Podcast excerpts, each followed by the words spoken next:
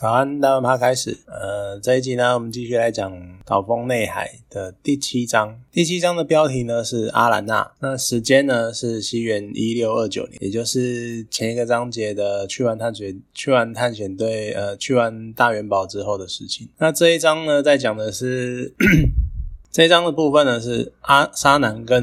麻豆社命运的重大转折的地方。因为呢，在这里的在这里，荷兰人派了一个修士，也就是传教士，来麻豆社进行传教。那大罗街呢？他想要找沙南去担任通事，他负责协调荷兰人跟麻豆社之间的贸易事宜。而这一章另外一个重点呢，就是沙南他不断的发情。对这一章的阿兰娜呢，上章名就来自于上一章最后冲在大元宝当初的冲击冲突事件后的那个原住民女子。那她呢，辗转托大罗街送了一件狗毛衣给沙南。那因为狗毛衣的制作非常的高纲，因为你要剥很多很多的狗毛皮，然后才能够织成一件衣。衣服，那所以非常费工，那通常是有重大意义才会送。那所以沙男这个纯情的处男呢，我不知道他是不是处男，可他是非常的纯情，就对了。他开始胡思乱想，我看了就，你看那段就觉得你现在是怎样，就是人生三大错觉的各种错觉混在一起这样。你两年前才在冲突里面，然后跟人家见过一次面，啊，人家随便送一件毛衣，然后就开始想东想西，然后就是想他是不是喜欢我啊？啊，他为什么要送这件啊？这样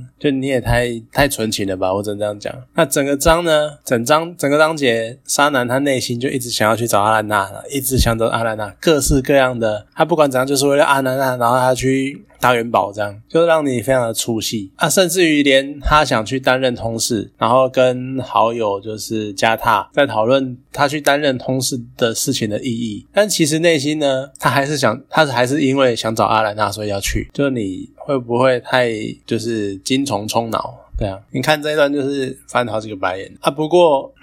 需要一个在地人。担任通事其实是有它的必要性的，因为原本主要就是希腊雅人他们在交易鹿皮都会卖给汉人，然后汉人再去卖给荷兰人。可是呢，汉人普遍他们的手脚就不干净，哎，他就是会给你最基本的，就至少会买低卖高，然后要不然就是给你东抽一点啊，要不然拐你呀啊，今天跟你说两张皮换多少，明天跟你说这要涨价三张皮啊，这样你看到这边，其实看到这边你会觉得很有趣，因为你跟着整本书。的观点在走的话，你会发现那汉人真的是杂碎，因为他就是整本书就是以希腊雅人为出发点的，然后他用他们的观点去看待当年的那个时代，你就会觉得汉人真的是超坏，就各种骗原住民，然后各种欺上瞒下的那种，对，就那种搞那些小勾当。就虽然发动侵略的侵略这片土地、殖民这片土地的是荷兰人，可是这之前汉人就一步一步的蚕食这片土地，因为他们其实之前就已经从中国的西南沿海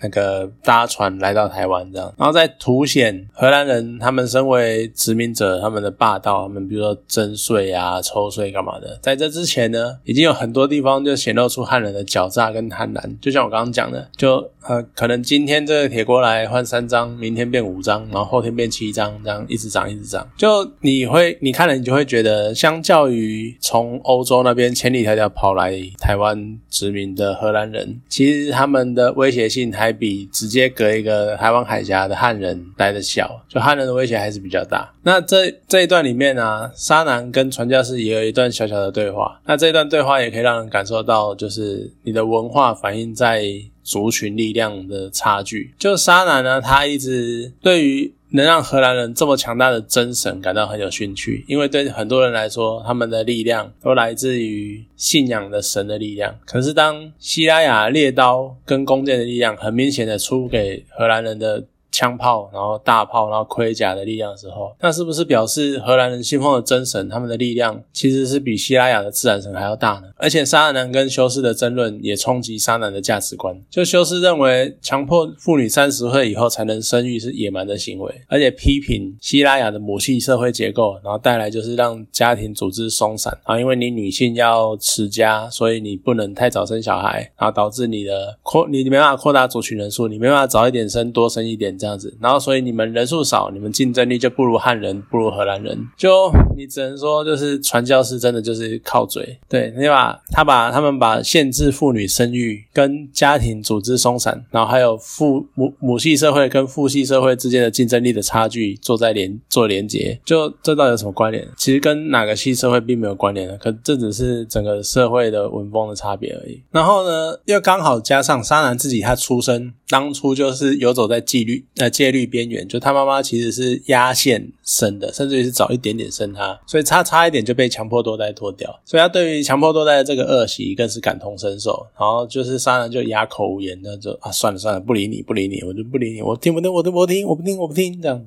好，那下一章呢是第八章是骁龙黑森林，它的章名。那时间就接续上一章，就是沙男继续往大元宝前进。那这位发情呃不发愤图强的沙男，他前往大元宝。那因为他一个人上路，所以路上会经过骁龙社。而他因为一个人的关系，而当时的希腊雅人族群，你不同族群之间很就就很容易去猎人头，表示自己很勇猛。所以沙男怕自己成为被猎被出草的对象，所以他就偷偷摸摸。躲躲藏藏的这样子，而他也只的确遭到追捕，还好九死一生的逃过。他最后见到大罗街，可是他得到的消息是阿兰娜已经失踪了，而且是跟郭怀一一起失踪了。那这一张主要就是点到骁龙社非常的剽悍，然后就是民风。强势，他们非常具有侵略性跟攻击性。然后还有就是荷兰人跟汉人为了开发台湾，然后扩张领土，然后他们开始向内陆进军，甚至于还建立了一个新港社，也就是今天在在今天台南的新市那一带。那也讲到